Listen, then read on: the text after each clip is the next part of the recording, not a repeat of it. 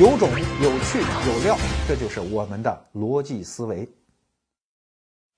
感谢各位来到逻辑思维捧场。今天我们共同去面对一个非常艰深、非常专业的话题，叫英美法系，也就是今天主要应用在英格兰和美国地区的那个法律体系。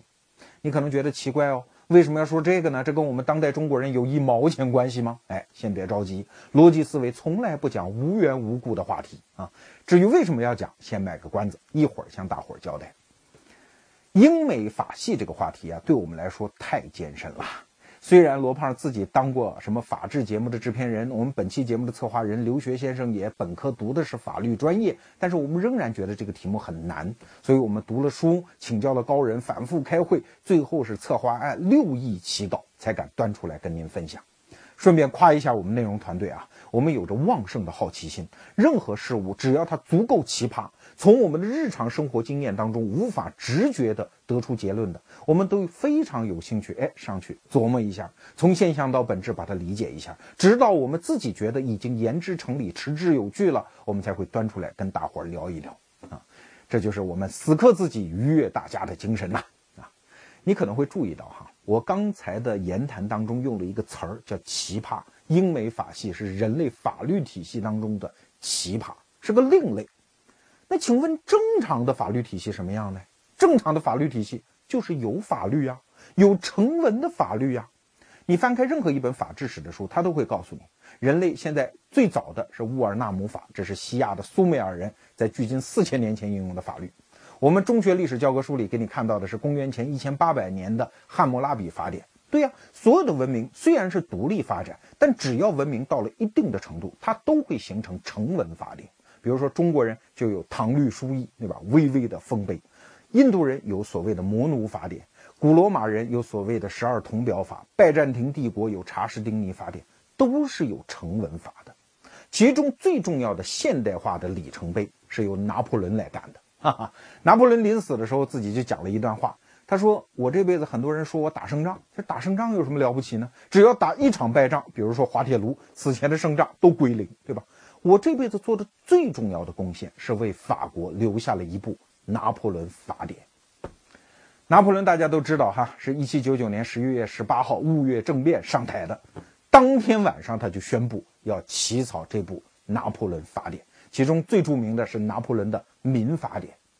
从整个起草的过程当中，你都可以看出，所有的法典法律体系有两大特征：第一是它是。当时的精英对未来社会运行规则的一种理性设计和构想，啊，比如说拿破仑当天就指定了四个老头，都是六十岁以上的，都是业界的成名前辈啊，来负责起草，呃，花了四个月时间把草案给拿出来，然后光你们四个人的智慧哪行啊？他征集了一个法典的审查委员会啊，然后拿破仑自己是屡次参加会议，现在据记录啊。一共开了一百零二次会，拿破仑自己作为主席，起主导作用参加的五十七次，而且经常有非常重要的发言，啊，所以他的设计出来是非常漂亮的一个法律体系，包括他的用词之优美，行文思路之严谨啊。有这么个传说嘛？法国有个著名的作家叫斯汤达，就是写《红与黑》的那位啊。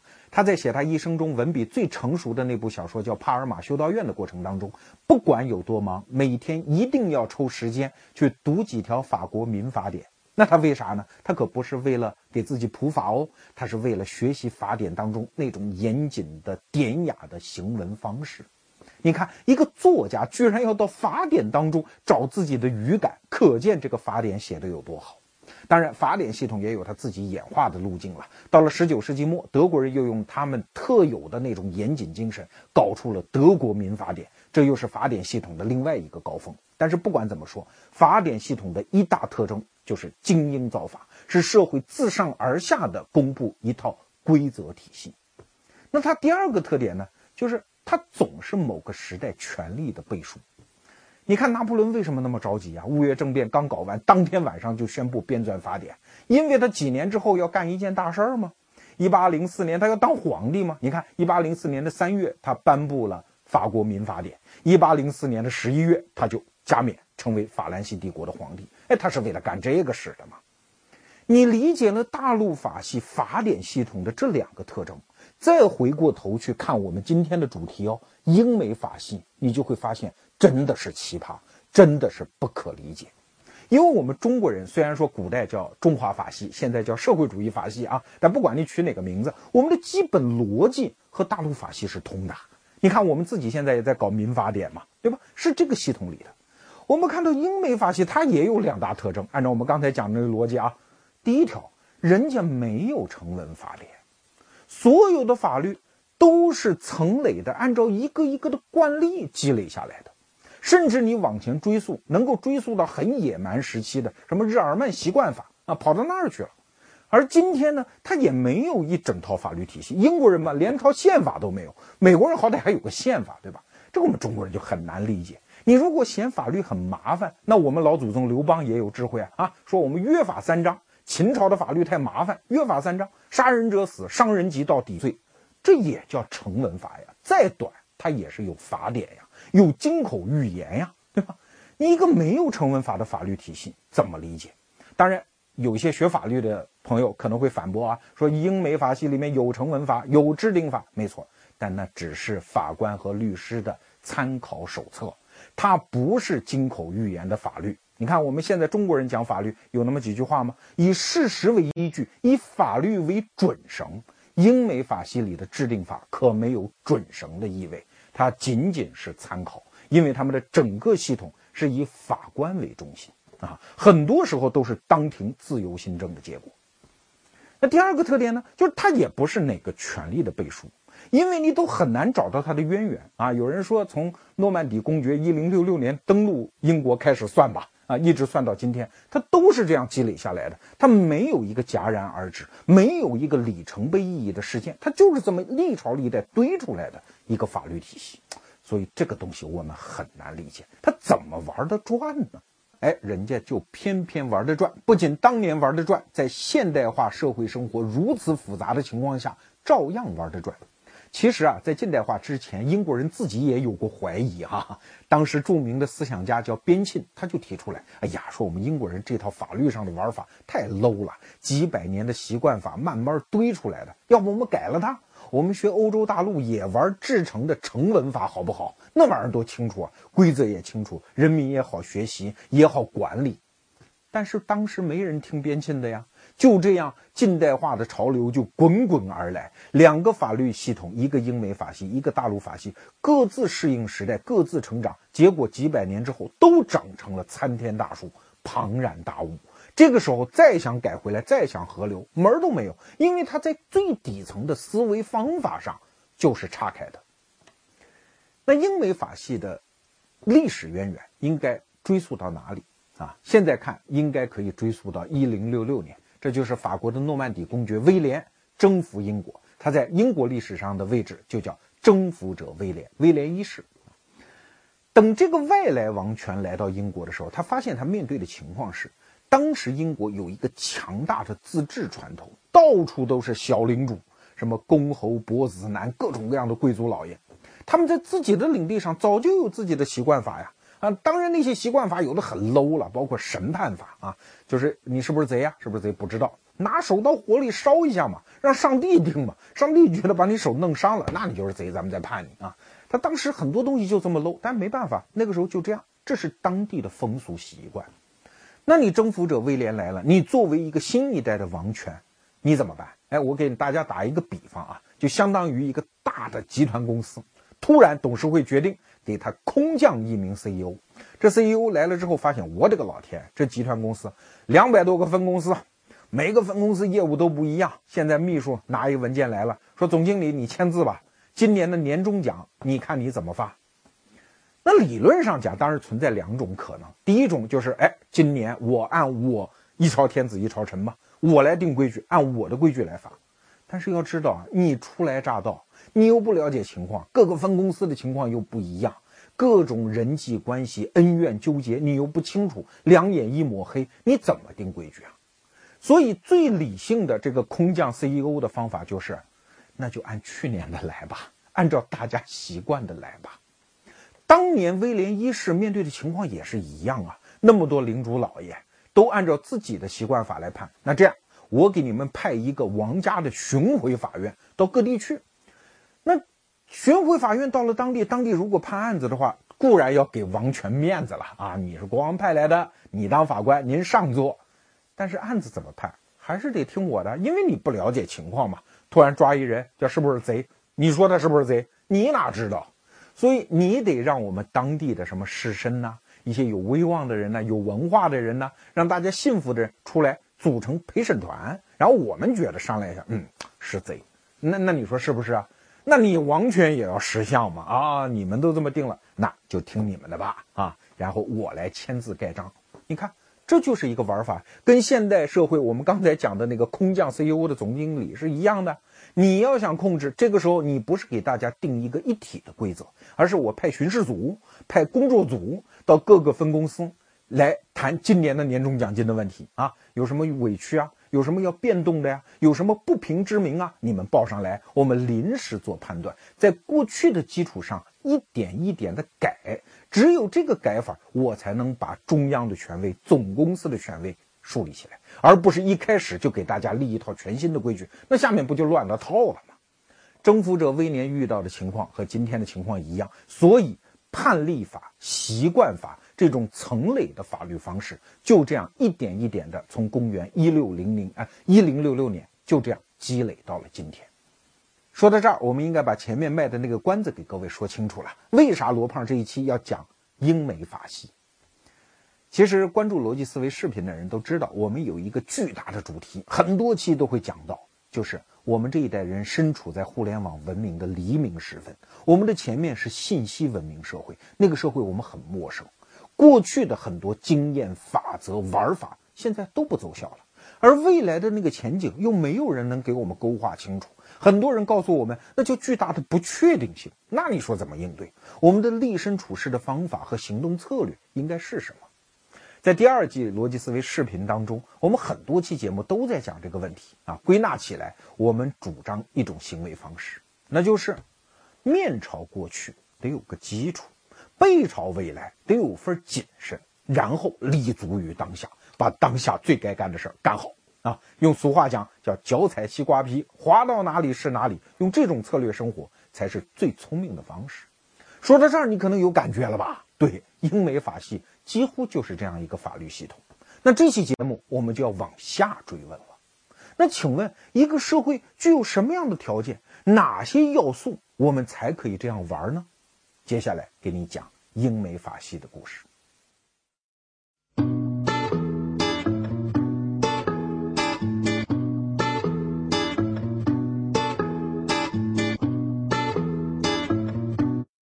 怎样才能每天听到罗胖六十秒钟的语音呢？首先在微信通讯录当中点击订阅号，然后点击右上角的加号。在搜索框当中输入“逻辑思维”四个字儿，姓罗的罗没有走之哦。点击搜索，在搜索结果中点击这个歪嘴的胖子就可以了。如果想让咱们的逻辑思维更显眼一点，你可以在资料界面上点击右上角三个点的按钮，在弹出的界面中选择添加到桌面，逻辑思维就跑到你的手机桌面上了。刚才我们说到，大陆法系是人类用强大的理性构建出来的巍峨大厦，而英美法系呢，看上去毛病很多，一地鸡毛，一锅粥，一团乱麻。但是它有一样天大的好处啊，就是它是活的呀，它可以生长啊，它可以面对未来，因时应变，具有强大的创造力和生命力啊。说到这儿，很多中国人会感兴趣啊，对呀，那怎么打造一个有生命力、有创造力的系统呢？我的公司也想这样做啊，哎。所以，研究英美法系可以给我们很多灵感。琢磨完英美法系之后啊，我们可以得出这样的一个结论，就是它至少应该有三部分的构成要素。其中第一样就是合适的人。我们经常讲一个道理：规则是由人定的。可是反过来讲，有什么样的人才有什么样的规则。如果人不对，引进什么规则，那会被玩坏掉的呀。在中国历史上，这样的事儿还少吗？我曾经见过一个律师，哈，我就问他，我说你能不能用一句话把英美法系的特征给我说出来？他想了想说，英美法系啊，相信人，而大陆法系只相信规则，不相信人。你看啊，这个是很有趣的一个分别。相信规则和相信人都可以完成法律的任务，就是判断事实。我们举个例子讲哈，有一小伙子宣称我爱上了一个姑娘，那请问怎么判断这是不是事实呢？大陆法系的玩法就是拿规则去验呢，用测谎仪测你的肾上腺素，见这个姑娘瞳孔放大多少，出汗率增加多少，哎，来判断。这个判断也行，但是它价格昂贵，成本很高。如果用英美法系的方法，很简单，上什么仪器啊？所有的人都生活在社会系统当中，周边的人看着呢。你小伙子是不是爱上那姑娘？周边人心里门儿清啊。很多人声称自己是奸情探测器啊，谁跟谁稍微有点情况，马上就能得知。我们身边这样的人还少吗？那你问这样的人，不就得知了吗？所以这是英美法系的玩法，他相信人的判断。但是反过来说，相信人的判断。这人就得值得相信呐！如果没有值得相信的人，英美法系的这个玩法就玩不下去啊。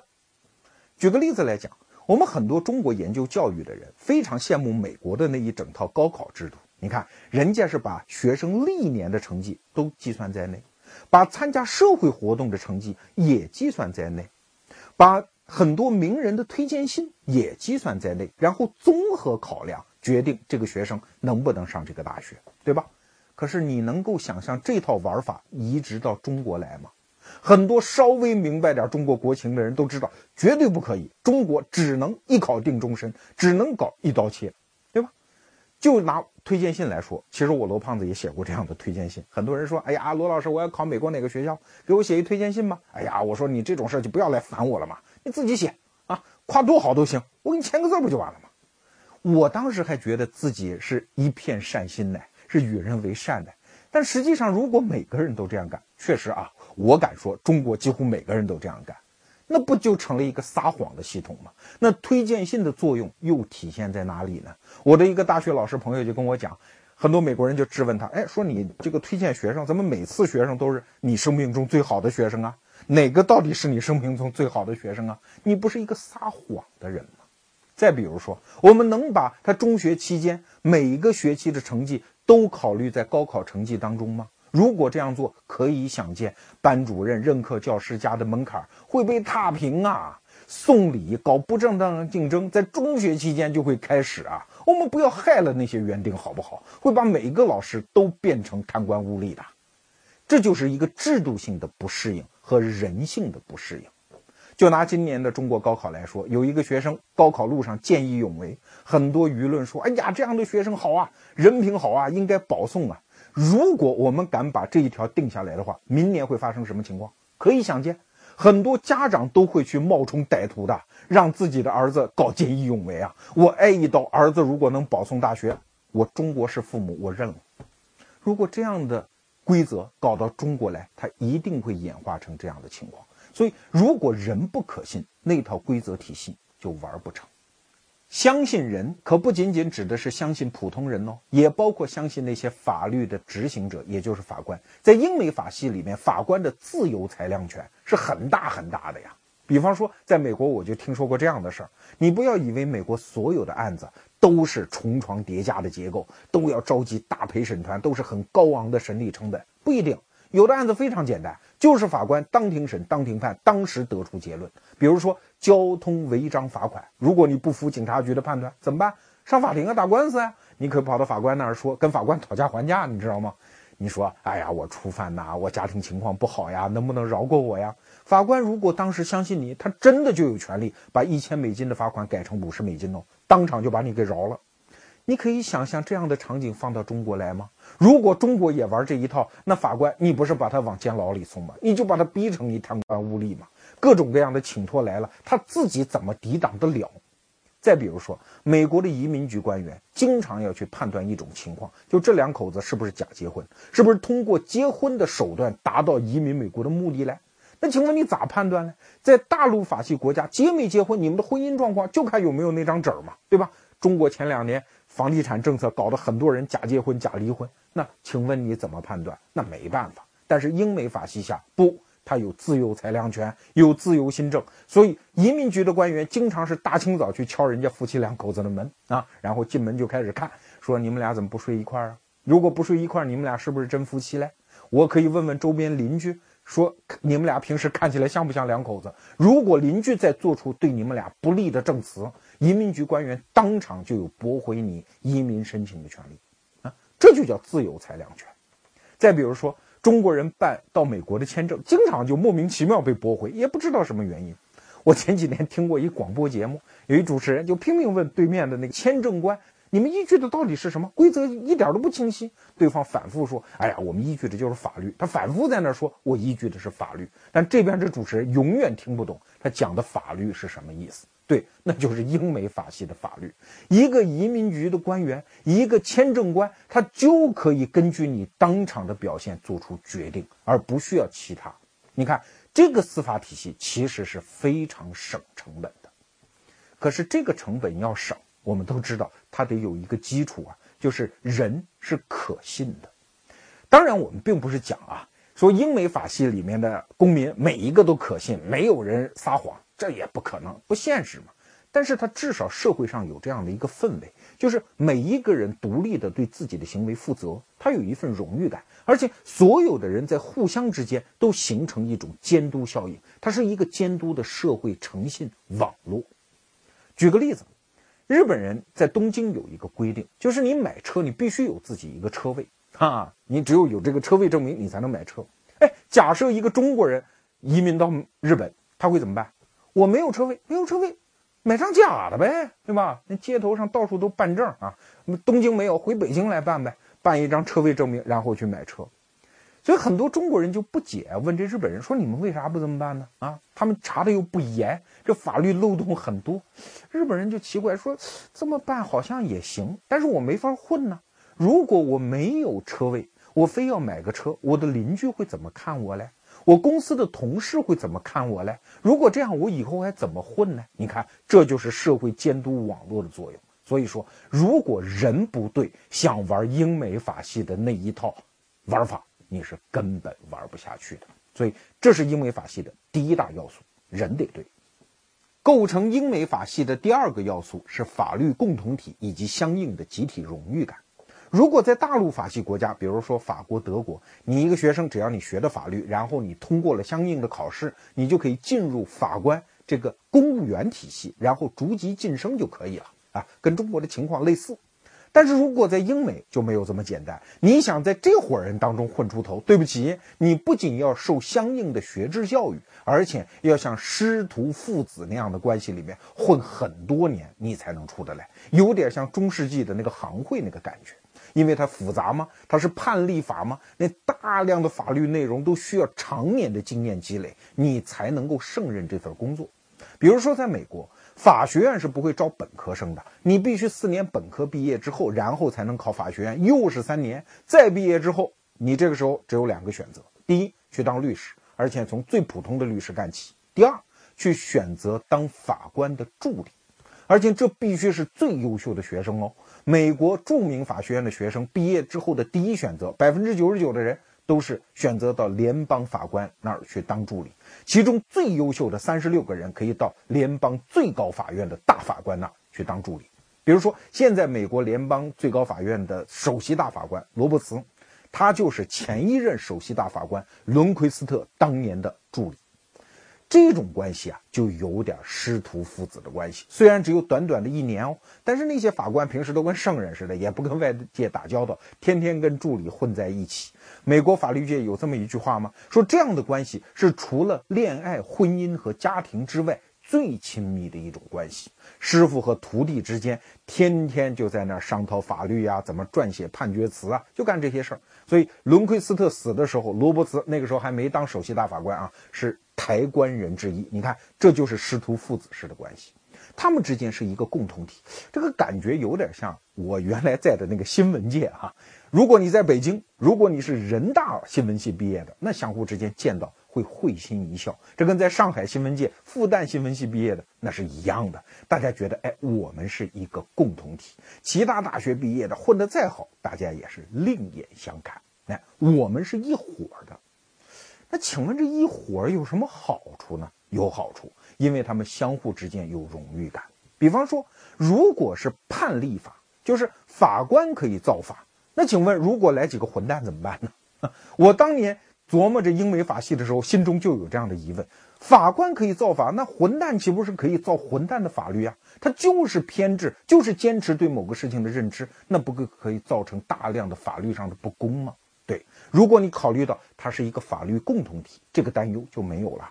因为每一个法官不仅要对这个案子负责，还要对自己的职业生涯负责，更要对自己在这个共同体当中的声誉负责。所以你看，英美法系的法官，他们甚至有一些很明显的外在特征，比如说英国的法官头上戴的那个假发，哈，据说英国的法学院毕业之后，很多学生收到的第一份大礼就是亲朋好友送给他的那一顶假发。可是别觉得新假发是好的哟，新假发才不值钱嘞，假发必须是又破又旧又老才值钱，因为证明你在这一行干的时间久嘛。但是相互之间，他们都有一个识别的标志。那有这样一个共同体有什么好处啊？我们此前的节目曾经讲过，詹姆斯一世啊，这是十七世纪初的一个英国的国王，他曾经就到大法院去审理案件啊，说我也来过过这个瘾呐。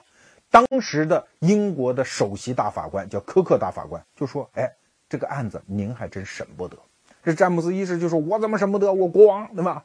人科克就说：“啊，您当了国王，那……”固然是有很广博的知识，也有很好的人品，但是对不起，这活儿你干不了啊！这活儿他可不是常人用自然理性可以干得了的。请注意啊，他这个时候讲了三个词儿：第一，他需要人工理性，这是一种艺术；这是第二个词，艺术；第三，这需要长期的学习和训练，你才能干得了。说白了，我们是一伙手艺人。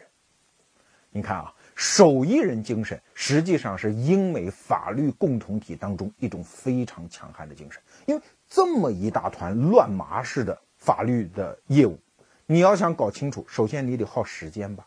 而且既然是法官造法，他每一个人都得根据当时情况做出自己的判断。如果没有一种手艺人的创新精神，你怎么能做得到呢？所以你看，英美法系的法官他是艺术家。而大陆法系的法官，他更多的像个职业经理人。职业经理人嘛，你只要有相应的知识，然后守一定规矩，你就可以干得好。可是，一个手艺人就不一样。你看，一个木匠，他也许造的每一把椅子都有一点点改进，但这个改进呢，又不足为外人道。但是他可以和他的徒弟往下传下去，所以它是一种随时随地的创新系统。哎，这就是法律共同体的好处。那说到这儿，我们就可以得出英美法系的第三大要素，就是它随时随地的生长。一个系统只有它能生长，我们才能说它有创新力啊。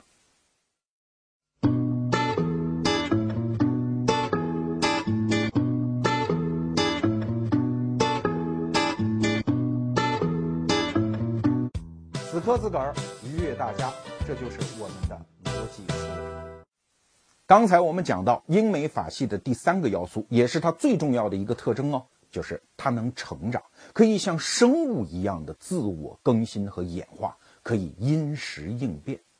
当然，这里我并不是说英美法系就好，大陆法系就不好，没有这个意思。大陆法系作为一个法律系统，它能够持续这么长时间，而且还在应用，它当然有它的好处，比如说它规则清晰。在法国的法律学界就有这么一句话吗？说如果把法国的民法典能更动一字，你就是法学大家。所以它有它的好处。但是英美法系呢，它是为了应对更复杂、变动更剧烈的社会环境而适应的一种法律系统啊。尤其是在现代社会，我们知道互联网带来的各种各样的社会的重组啊、变化特别剧烈，所以英美法系带来的生命力和创造力。这个时候就显现出它优越的一面。给大家举个例子啊，很多中国股民呢都抱怨说中国有很多好公司，但是他们就是不在中国的 A 股上市，非要跑到什么鬼美国的纳斯达克，对吧？挣那么多钱又不跟中国股民分，所以李彦宏像百度的老板啊，那是个汉奸。那我真看到过这样的言论，但是你这是好冤枉百度的好不好？人家百度不是不想在中国 A 股上市，是你当时的规则让人家办不到嘛？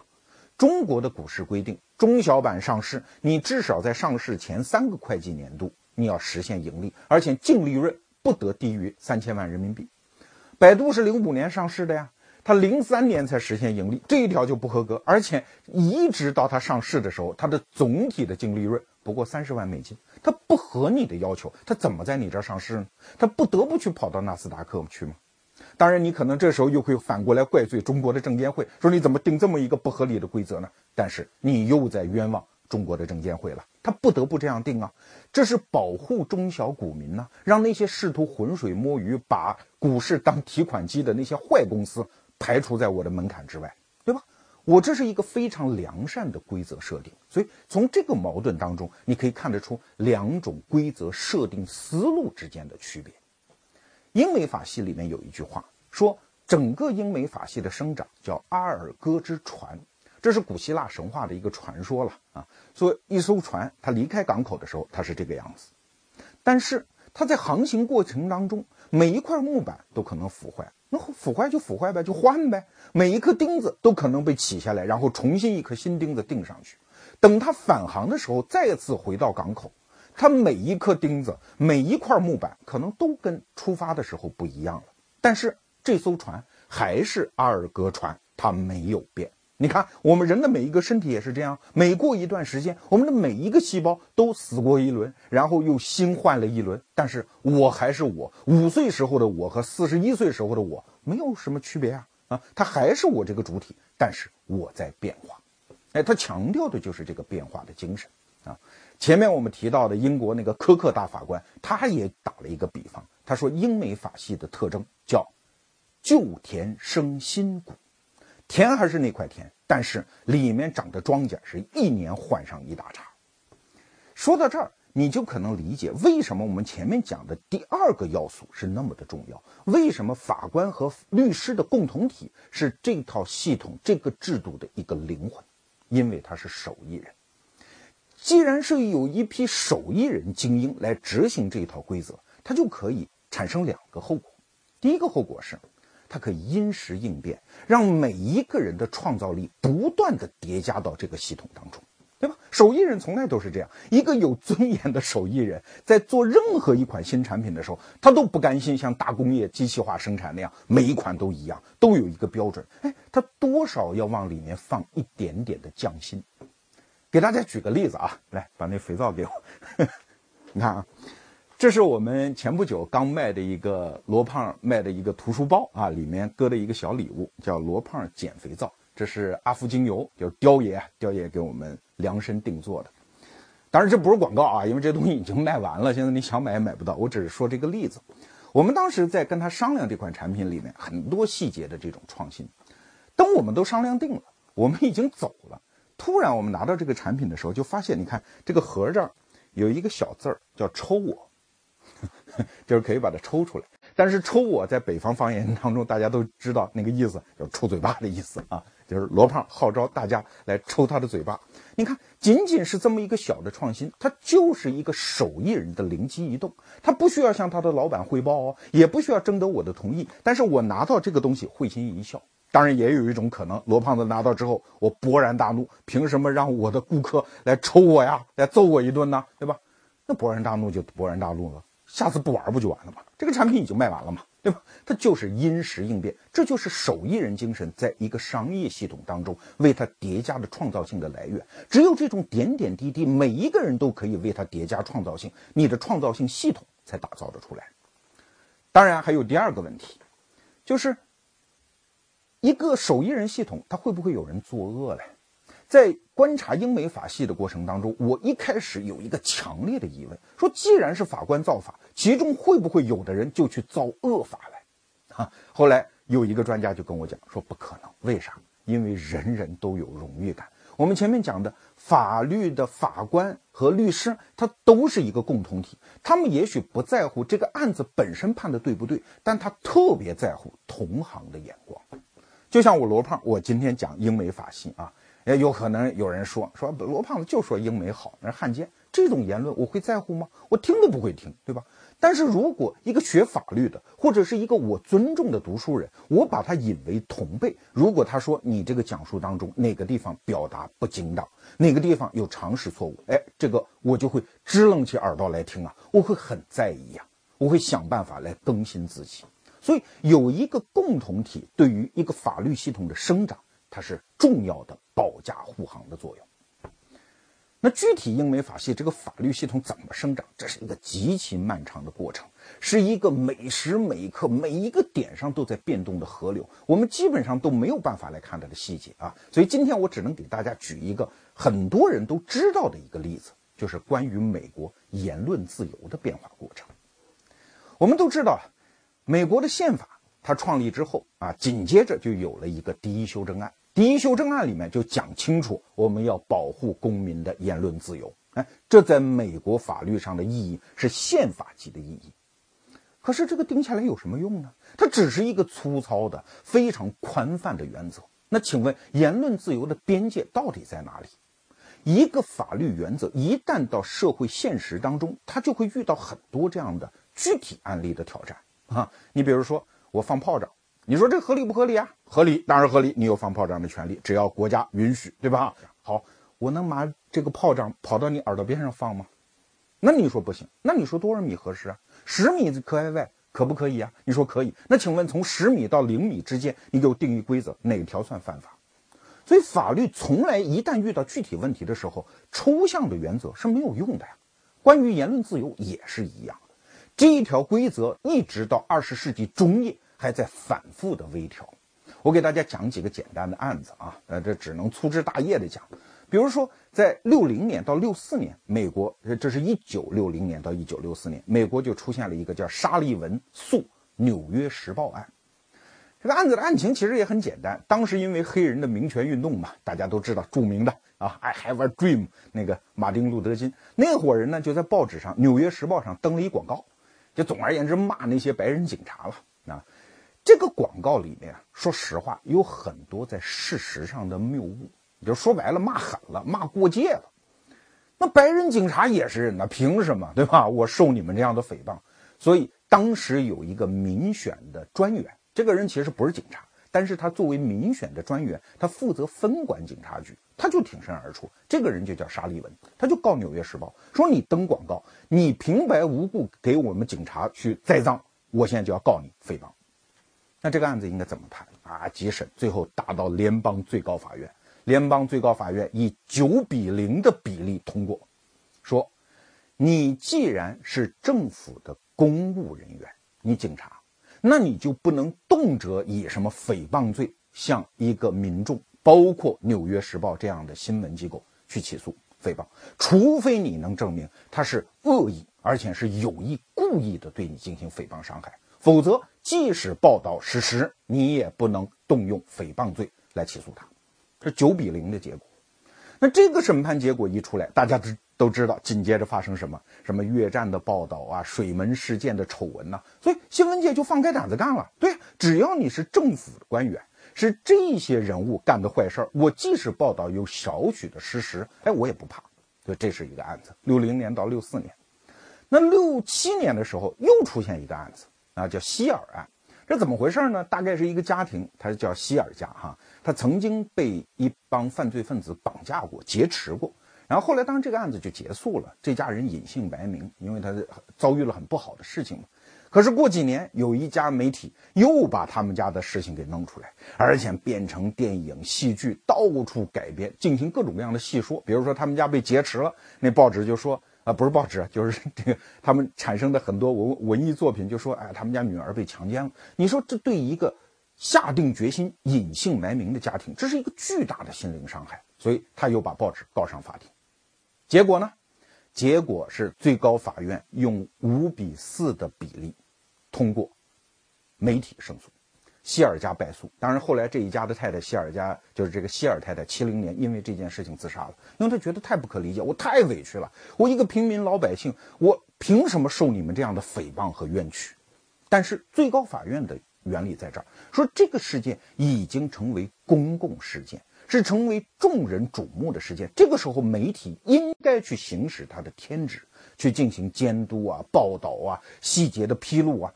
那在这个过程当中，他在行使天职的过程当中，可能会有一些疏漏，有一些事实上的偏差，但是这个时候你就不能用诽谤罪来起诉他，否则媒体还是没法干。你看，这是希尔案。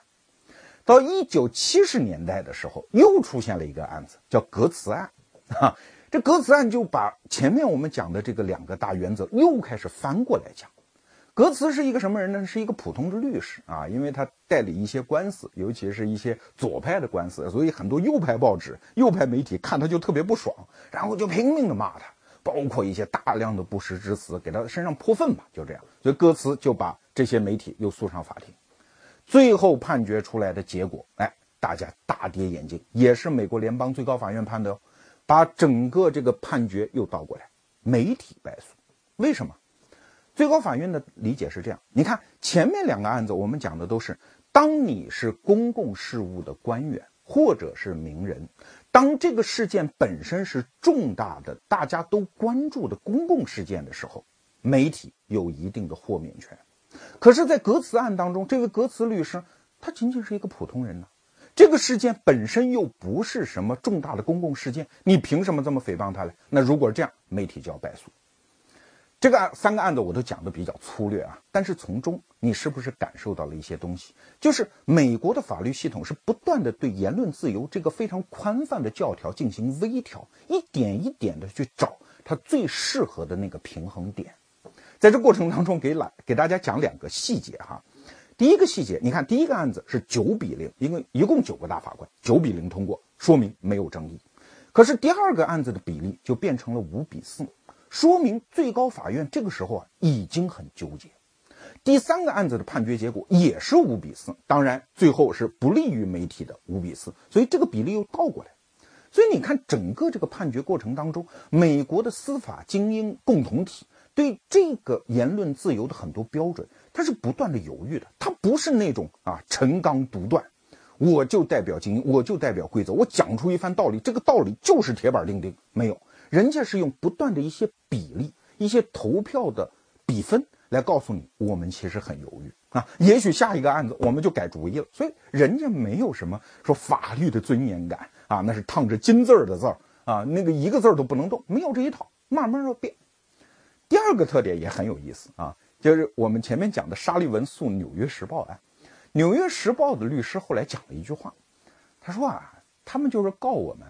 要求的赔款数额告多了，他要求我赔五十万美金，这我就觉得我赔不起啊，我这个损失大了，所以我就跟他死扛，就跟他磕，一直磕到联邦最高法院。哎，没想到最后我们还胜诉了。这律师后来讲说，如果当时他们让我们赔五万美金，我们就赔了算了，就不跟他打了，跟他费那劲呢。所以你看这个过程，就是真理的实现，正义的实现，有的时候它不是个必然。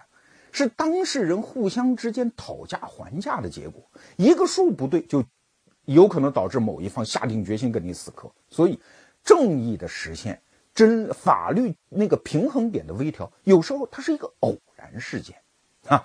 讲完这两个细节，你就可能明白英美法系的整个的生长过程是一个什么样的状况。说到这儿，我们这期节目的时间马上就要超了啊！我简短的说一个结尾。如果你是一家公司的老板，你有一个梦想，把这个组织打造成一个创新型组织，那你至少应该从英美法系身上借鉴以下三点：第一，你的公司的组成，每一个普通员工都至少应该是有担当的普通人。比如说，有的人先买房，然后房价一跌，立即跑到人售楼处去打砸抢，这种人咱公司就坚决不能要。因为你是一个成人呐，你基于自由意志做出来的市场购买行为，你都能赖账，你都能翻脸，这种人千万别把他弄到公司来。第二，就是你公司必须要有一些精英，这些精英之间要形成一种风气，他是用一种精神贵族的荣誉感要求自己，以一种手艺人的创新精神来要求自己，都渴望把自己一点一滴的创造力贡献给这个系统，你这个系统才打造的完成。第三。就是你的公司的整个制度环境要有起码的宽容力。哎，当有人产生创造力的时候，你固然可以拍手欢笑；但如果有人因为创造而产生了失误呢？你是不是马上就会用一套规则、一套罚款制度扑上去对人家进行反扑啊？哎，所以你必须要有一定的宽容度。说白了，一个创新型系统至少需要以下三条：负责任的普通人，有荣誉感的精英，以及。宽容的制度环境，脱离了这三条，不要再谈什么创新系统了。